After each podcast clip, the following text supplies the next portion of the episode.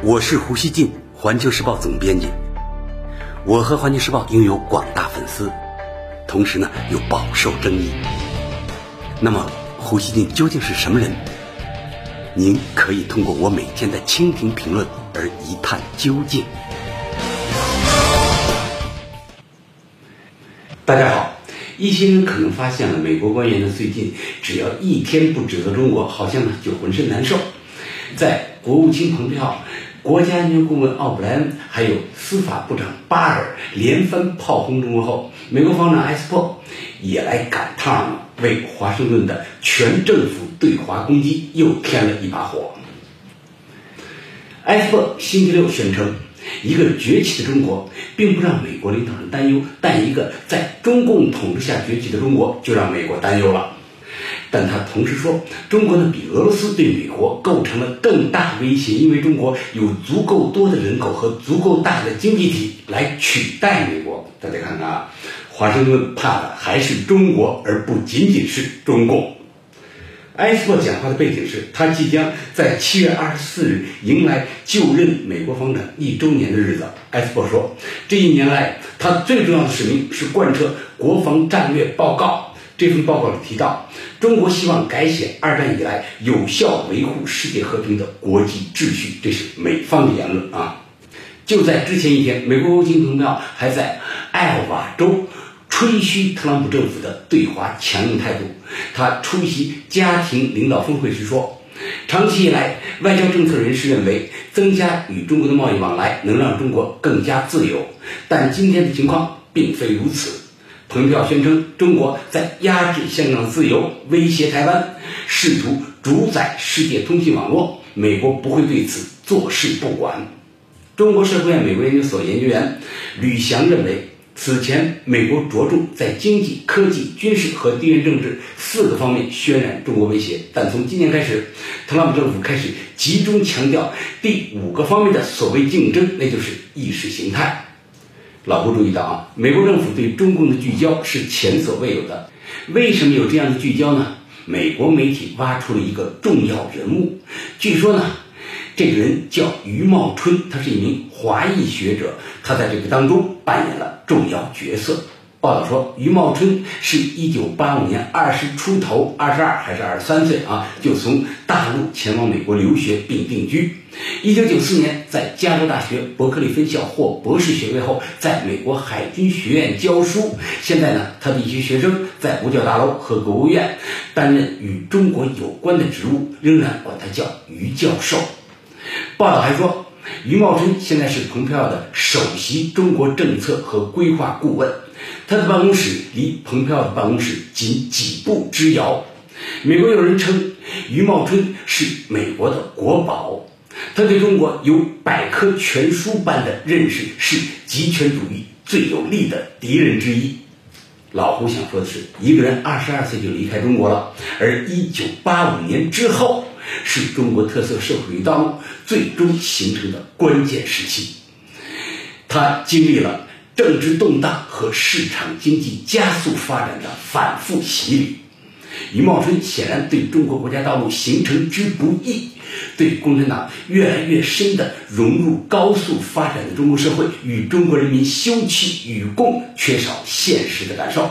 他离开中国太早了，那个时候中国还太弱了，年轻人和知识分子满脑子对西方全是崇拜，缺少后来。逐渐形成的辨识力。另外呢，大家都知道啊，我可以爱国但不爱党，鼓吹呢把党、政府、国家进行政治拆分，这是前几年随着社交媒体兴盛，在中国互联网上一些人散布的观点。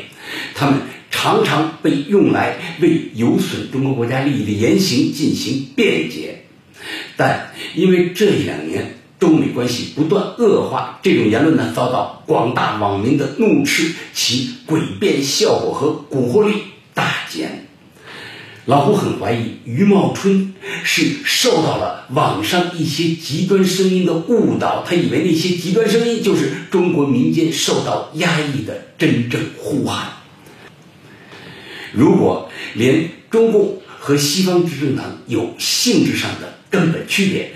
中共呢早已深度嵌入融入中国社会，从外部打击中共就是打击中国。对这一切都搞不清楚的话，那么这样的人，我认为就是伪学者、政治投机分子。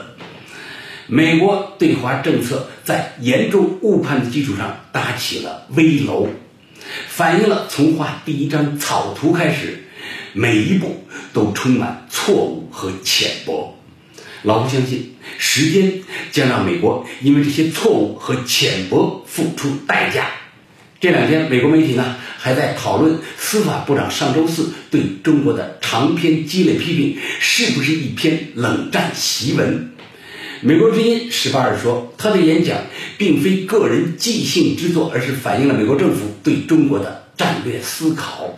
二十日，蓬佩奥将踏上访问英国和丹麦的行程。美国国务院网站说，他此前公布出访计划时特别强调，中共威胁，所谓的中共威胁啊，是此行的首要议题。对于美国国务卿的到来，欧洲国家呢心情复杂。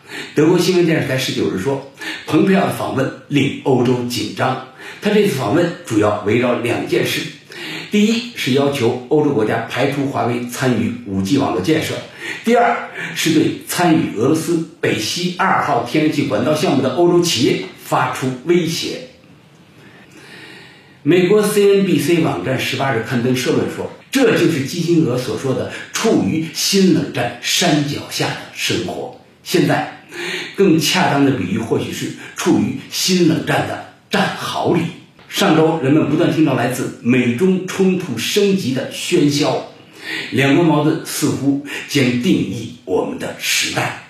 文章还说，特朗普政府的官员相信，他们对抗中国的努力将成为最重要的外交政策遗产。一些人认为，美中爆发新冷战风险正在增长。不过，与之前的冷战一样，中美之间的较量不太可能诉诸军事手段，但持续时间可能很长。美国企业研究所学者马斯特罗他认为，用冷战来形容美中关系是很危险的一件事儿。中国的情况完全不同于苏联。从正面来说，美中交流层面呢很广泛；从负面来说，双方有发生热战的可能性。马斯特罗说：“执意以冷战视角看待美中关系，会导致彼此做出无效的应对。”老胡想说啊，中国不会与美国打新冷战。中国是见过世面、有着充分韧性的文明，这样的文明塑造了我们的坚定意志，也赋予了我们充分的理性和智慧。